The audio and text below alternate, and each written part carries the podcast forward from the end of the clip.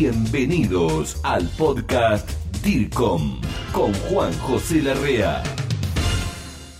¿Qué tal, colega? Bienvenido al fascinante mundo de la comunicación, esto que llevamos en el alma, menos yo, también en el corazón, y se llama Podcast DIRCOM. Hablar con colegas de Latinoamérica sobre todas las aristas de comunicación, sobre nuestros estudios, mm, desarrollo laboral diario, esa vorágine que nos carcome y que a veces nos tomamos unos minutos aquí en DIRCOM.tv o en cualquiera de las plataformas de podcast, todas estamos, desde Amazon, Spotify, Apple, Google, eh, iBox, la que sea, ahí estamos. Y si no, como siempre digo, avísame. Hoy rápidamente vamos a hablar de procesamiento de datos.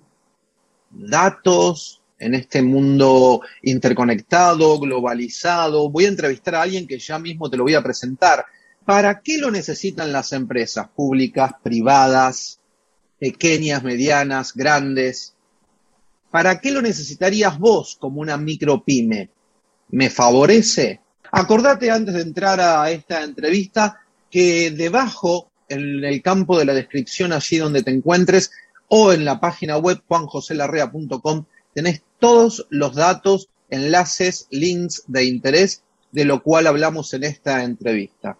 Te decía que procesamiento de datos, grandes volúmenes de datos, a lo cual llamamos tal vez o empezamos a conocer ya hace unos años, yo lo empezaba a hablar y me miraban con carita de loco, del Big Data, ¿no?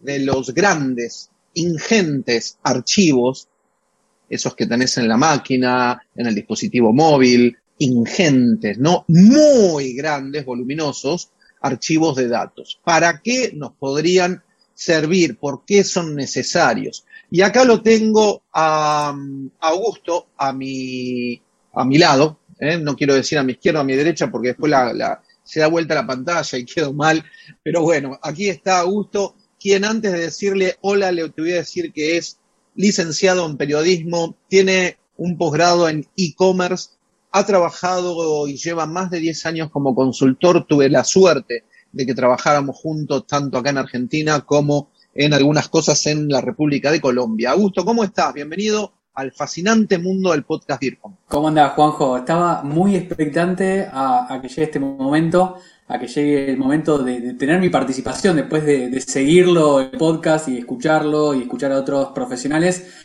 de poder en algún momento también participar. Así que gracias por la invitación.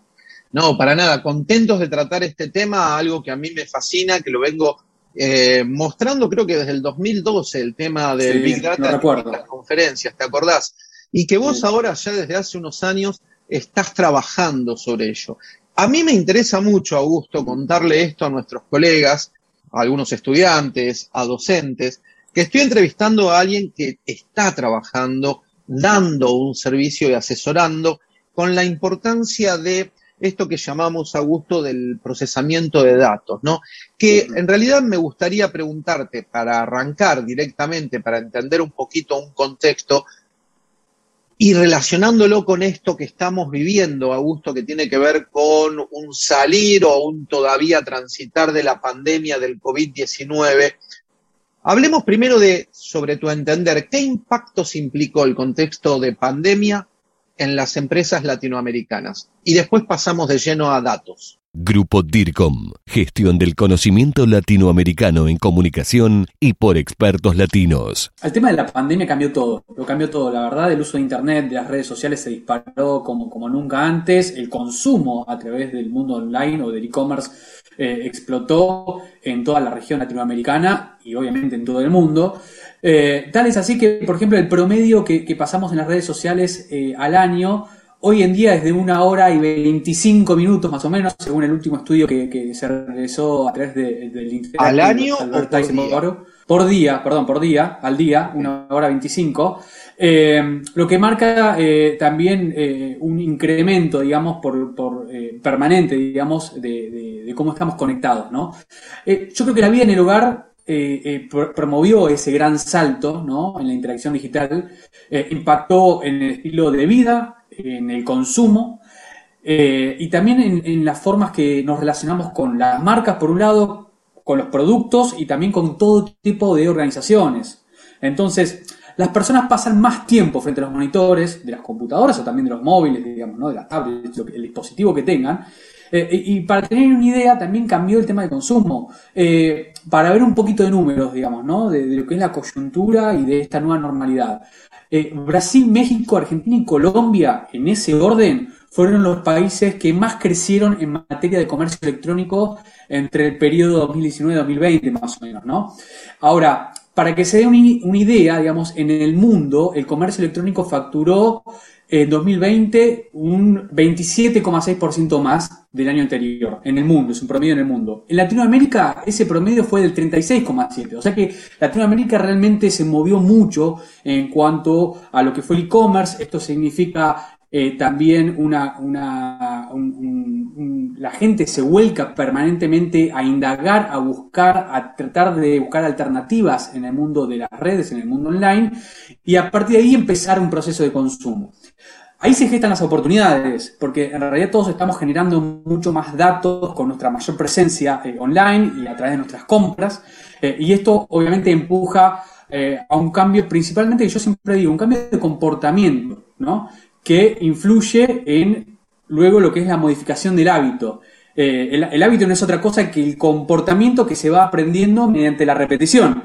Entonces, ¿A qué voy con esto? Son cambios que quedan para, llegan para quedarse, digamos, ¿no? Y, ya eh, eh, atraviesa generacionalmente esta cuestión, gente de cualquier edad se involucró en esta participación desde lo que es la búsqueda de un producto o algo que necesita a través de diferentes plataformas digitales, hasta el mismo comportamiento de consumo, la transacción, digamos, ¿no? Que antes eso estaba un poco visto de costado, sobre todo para ciertas generaciones eh, de mayor edad, y hoy en día se acostumbraron a partir de lo que lo empujó la pandemia, el no ir al supermercado y hacerse una compra online, es el mejor ejemplo, y todo tipo de productos, ¿no? Desde, productos de, limpieza o de, ese tipo de productos que, que vieron mayor impacto en el momento de la pandemia, ¿no? Por el tema del aseo y demás. Y después, hoy en día, bueno, estás empezando a consumir, te compras un par de zapatillas, un par de pantalones y lo haces a través de una plataforma online de e-commerce y eso se aprendió se aprendió ese uso y, uno se acostumbró y listo, ya quedó. ¿Y por qué voy a ir a un local ahora cuando puedo, me funcionó todo bien? ¿Me entendés? Vos sabés que te estaba escuchando muy atentamente, no te quería interrumpir y bueno, hay muchísimas cosas ¿no? para hablar. De hecho, en algún otro momento haremos una segunda parte. Que quiero tocar temas generales con respecto a la importancia de los datos, del procesamiento de datos y de esto que vos, Augusto, estabas comentando, ¿no? Em, hablabas de las distintas, de los distintos actores eh, en esto del e-commerce, em, tal vez comercio con el consumidor eh, o gobiernos con un ciudadano. También se me ocurre que hay un fuerte trabajo eh, que se está dando solo, por supuesto, entre pares, digo, entre consumidores o entre ciudadanos a la hora de esta importante búsqueda de leer aquello que otro puso, ¿no? Otro par mío, alguien que ha estado buscando lo mismo que yo.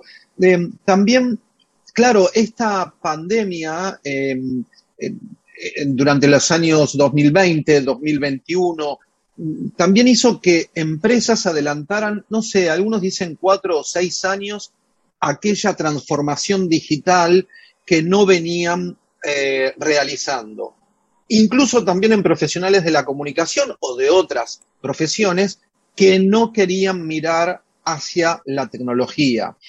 Eh, esto ah, me parece que ha hecho que, se apresuren distintos cambios, como se han realizado, se perfeccionen, de hecho también en administraciones públicas, donde hoy podés hacer un trámite sin necesidad de ir eh, a, buscar una planilla, a sacar una fotocopia, a entregar algo firmado. Lo han facilitado mucho. Ahora, desde tu punto de vista, las empresas, yo decía al principio, pequeñas, medianas, grandes, ¿qué podrían encontrar en tantos datos reinantes que hay? Que quiero aclarar, no es solamente, le quiero aclarar a nuestros colegas, los grandes volúmenes de datos no se dan solamente en las redes sociales. Es una parte muy pequeña, pero muy pequeña, colega.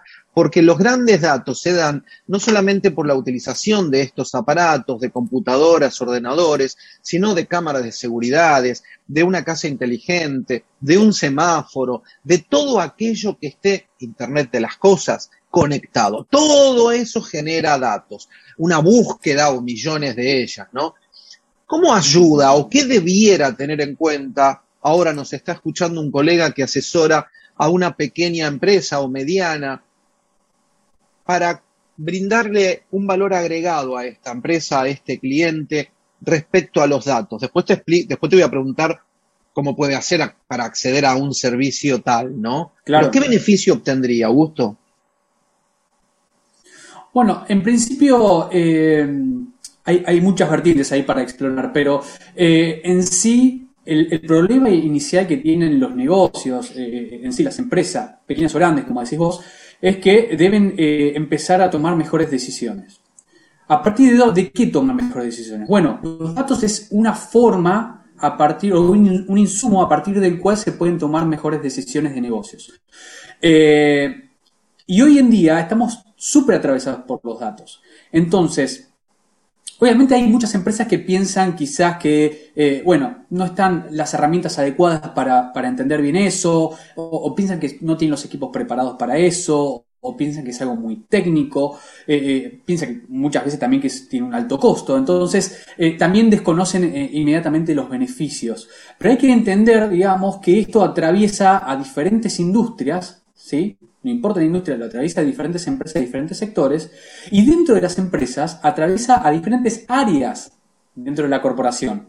Entonces, entendemos que los datos atraviesan a la parte directiva o a un área de nuevos negocios, a un área de desarrollo e investigación, marketing, comercial, la parte, la parte de ventas, por supuesto, para entender el proceso de consumo de, un cliente, eh, eh, la parte de comunicación y relaciones públicas.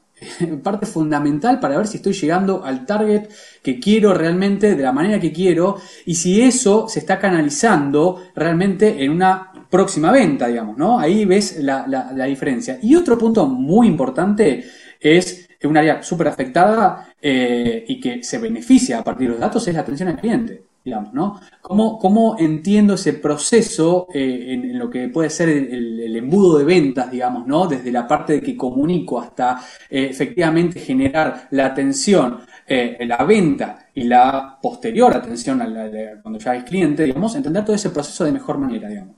Entonces, ¿qué tanto deben hacer las empresas, ya sean grandes o chicas? Bueno, la realidad es que yo entiendo por lo menos que, este contexto da eh, eh, a que todas las empresas tengan que tener una nueva forma de interactuar con los clientes. O sea, en la mayoría de los casos siempre requiere escucharlos de, una mejor forma eh, para repensar lo que es la experiencia del cliente, digamos, ¿no? lo que se llama Customer Experience, digamos, ¿no? Y creo que acá lo digital va como primordial, es el puente principal hoy en día. Entonces, más que nunca, las empresas están necesitando entender a sus usuarios y a sus consumidores, digamos, ¿no? Eh, y yo siempre pienso que hasta antes de la pandemia existía un concepto de lo que es experiencia de usuario basado en un escenario de, un mundo eh, eh, viejo, ya que quedó, que quedó en el pasado. Digamos, con la aparición de lo que fue el COVID-19 y todo lo que cambió, todo el impacto, cada vez más hay acciones de, la vida cotidiana que comenzaron a gestionarse a través del mundo online. Entonces hay un proceso muy distinto de una persona que está eh, muchas más horas enfrente de una computadora, más tiempo eh, conectada que nunca eh, y, los comportamientos cambian. Esto obviamente obliga a que em, las empresas, tanto grandes como también las del sector pyme, empiecen a repensar digitalmente sus procesos, digamos, ¿no? Y cuáles son los canales de venta para poder sobrevivir, digamos, o, entender cuál es la nueva era, digamos, la era de la post-pandemia. Entonces, para mí, eh, y sobre todo yo insisto mucho también, que a veces es muy normal eh, en esta interacción que nosotros tenemos, por ejemplo, con nuestros clientes, que las grandes empresas empiecen a incorporar dentro de, de, algún área, una subárea, o empiecen a tener un área pequeña relacionada con datos o analítica de datos o ciencia de datos, ¿no? Ya empiece, se ve incorporado como algo eh, eh, novedoso dentro de la corporación, pero también digo, no quiero dejar eh, afuera a, todo lo que son las pymes, digamos, que si uno se pone a pensar, en Latinoamérica el 99,9% son, está, son las pymes, digamos, que mueve todo. Entonces, es fundamental también que las pymes se adapten a esas nuevas demandas tecnológicas, a esta nueva era que viene, entendiendo también que muchas pymes en este periodo la pasaron mal y muchas quebraron, pero también eh, eh, aparecieron nuevos negocios, nuevas pymes que empiezan a encarar la próxima etapa eh, post pandemia. Y creo que también ahí tienen que entender cuáles son las expectativas de los usuarios. La respuesta de las empresas siempre tiene que estar en el seguimiento de los datos de Internet, me parece, para poder responder de mejor manera a estas nuevas demandas que tienen los, los consumidores a través del mundo online.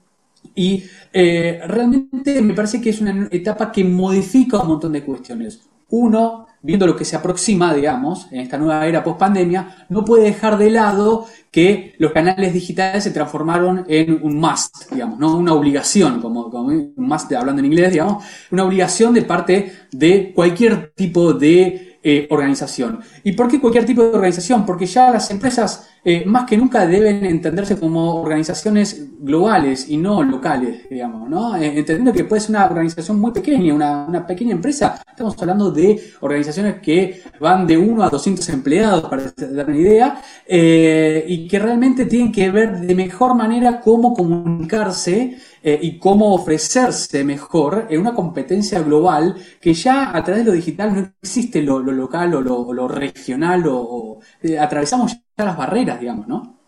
Augusto, eh, pensaba también que uno produce datos todo el tiempo, ¿no? Cada individuo social, cada máquina, ¿no? Yo antes decía que todo lo conectado produce datos y por eso insistía que no solo con redes sociales, sino todo aquello que esté conectado a la nube, a Internet, al cloud, eh, máquinas con máquinas, no solamente personas con eh, otras personas o personas con máquinas, sino máquinas con máquinas también. Em, ¿Habría un ejemplo? Le voy a hacer las últimas dos preguntas. ¿Habría algún ejemplo práctico de, por ejemplo, yo pyme, yo sé que con el procesamiento de datos uno puede crear patrones de conducta de, diferentes públicos que puedan ser de mi interés, pueda predecir esas conductas y aprovechar o apurarme para algún para producir algún producto en especial que sé que después como estoy voy a predecir una conducta puedo venderlo o llevarlo a algún lugar en especial a algún supermarket supermercado, etcétera, en otra región, por cuestiones climáticas. Colega, todo incide en este procesamiento de datos, ¿no? Cuestiones climáticas, todo lo que se te ocurra.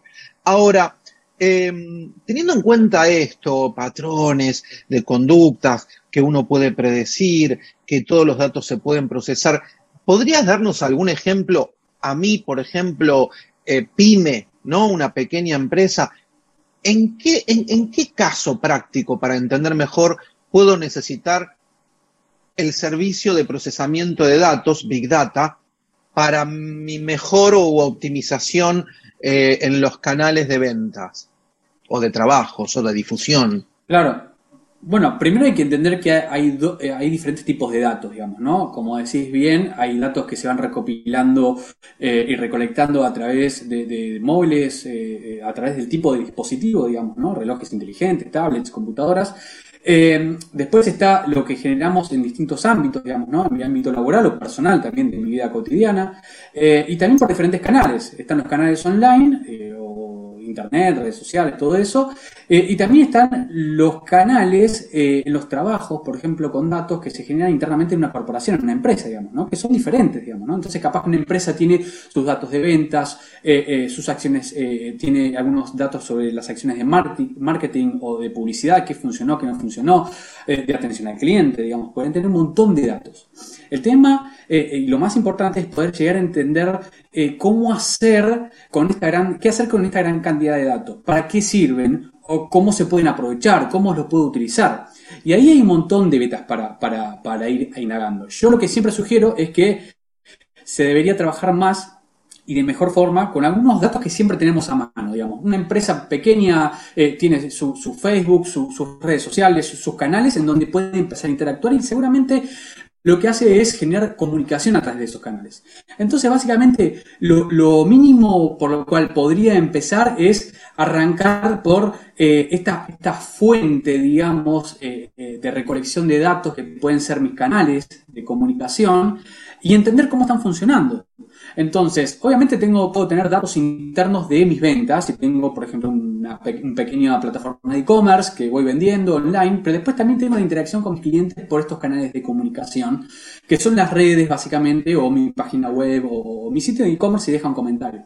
Pero entender un poquito de, esos datos, cómo puedo trabajarlos para mejorar, digamos, ¿no? Y ahí hay diferentes procesos, digamos. Por un lado, puede haber un proceso de, de lo que se llama escucha activa, digamos, a través de un monitoreo de las conversaciones digitales para comprender un poquito más lo que hace la gente, lo que dice la gente sobre mi producto, sobre mi negocio, o, también llevándolo, por ejemplo, al caso de, del mundo de la política, sobre qué, eh, qué opina sobre la gestión del gobierno o sobre un político eh, y la opinión pública de, una figura política.